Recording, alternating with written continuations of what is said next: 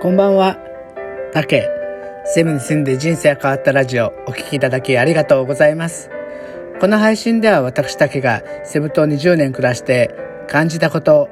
変わったこと、楽しかったこと、悔しかったことなど、いろんなことをヒントに、ちょっと知っていれば、あなたの気持ちが少し楽になれるかなって話ができたらと配信しています。セブ島のことだけでなく、日常で感じること、将来の夢や希望など、ちょっと元気になれるビタミン剤を目指しています。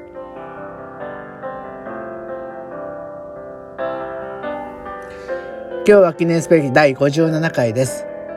私は今日から、えー、仕事始めというかオフィスに出勤だったので、今ね、ちょっとオフィスで、あのー、合間を見て、こういうラジオの収録をしてるんですけど、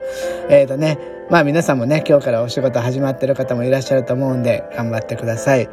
えー、仕事からね、まあちょっといろんなフィリピンの情報を収集するために、私は、あの、まあ、ちょっと自費なんですけど、えー、マニラ新聞っていう現地で発行してる日本人向けの、えー、フィリピンのニュースを、えー、ニュースを、えー、インターネットで購読してます。そこにね、今日ね、もう本当に面白い記事、もうフィリピンらしいなって面白い記事があったんで、それをちょっとご紹介したいんですけど、まあ、ネグロス島っていうところで、29歳の男性のが、の話だったんですが、その男性がいとこの家に夕方、俺は殺されてしまうって言って、慌てて逃げ込んできたらしいんですね。そしてその男性は何を思ったのか、その家にいたら危ないと思ったらしくて、家の近くに生えている12メートルの木の上に登って、えー、そこで籠城したらしいんですよ。で、夕方なんですけど、近所の人が説得しても全然降りてこないで、まあ日が明けた、えー、16時間後、説得してようやく降りてきたんですけど、どう説得したかっていうのが、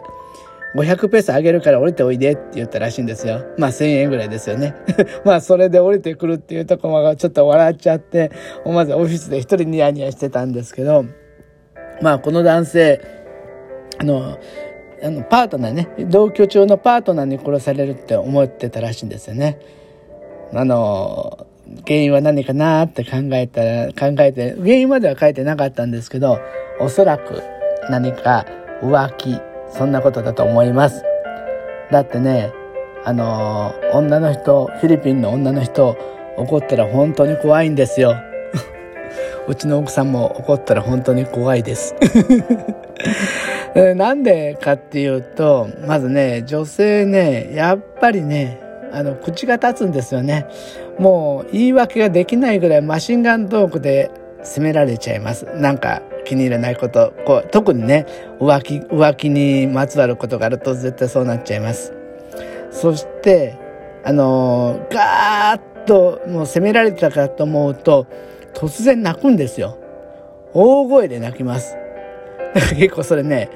人前とか外とかでも気にせず大声で文句言うし大声で泣くんで、まあ結構ね、恥ずかしいんですよね。そしてまた突然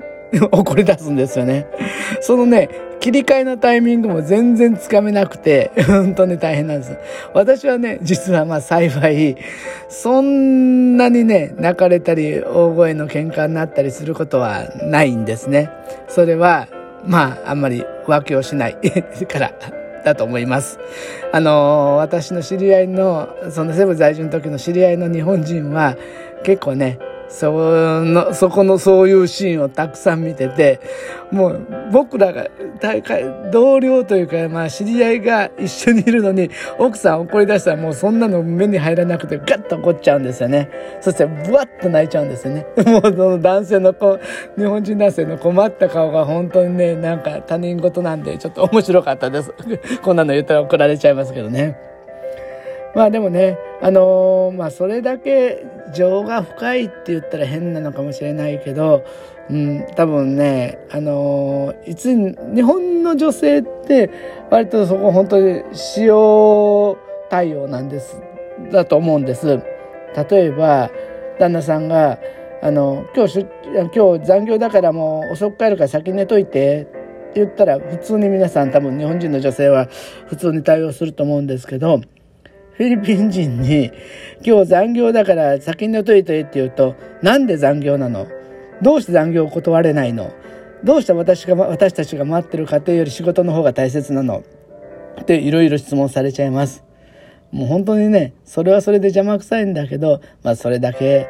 まあ気にしてくれてるのかなって思うとまあそれが当たり前になると日本人の対応がちょっと寂しかったりしますよね。俺のこと関心ないの？とかそんな風に思っちゃいます。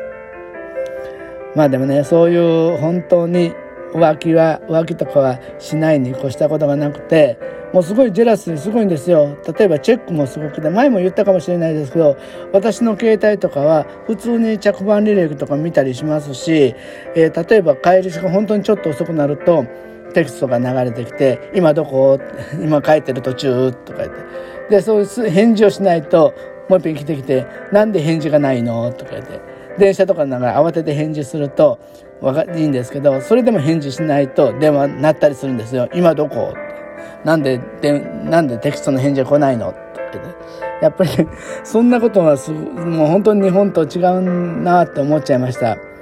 でもマニラ新聞なんかでもよく見るんですけど本当に例えば嫉妬で殺人事件に発展するっていうこともちょくちょくあってあの嫉妬の挙句あの口論になって殺してしまったみたいなそんな記事も出るんでやっぱりねあの誠実に夫婦の 話し合いはした方がいいんじゃないかなって思いました。まあこうちょっと物騒な話になっちゃったんですけど。まあそれだけね夫婦間の、えー、密度が濃いと思えばいいのかなと思って、えー、実は私ブログも書いてるんですけど今年の目標で今まで通り浮気しないっていうのも挙げてます。一応今まで通りです。そういう対応してもらえるかな。でも本当に大丈夫です。まあね、まあそんな感じで、本当にフィリピンの人は情が深いんで、まあそこも頭に入れておくと、いろんなことが納得できると思います。じゃあね、ちょっとくどくどなったんですけど、明日もまたいろいろ考えて配信しますんで、またお聴きください。えー、今日から仕事の方は皆さん頑張ってください。明日から仕事の方、えー、今日も最後までゆっくりお休みいただいて、明日から新規行ってまた頑張ってください。じゃあ今日はお聴きいただきありがとうございました。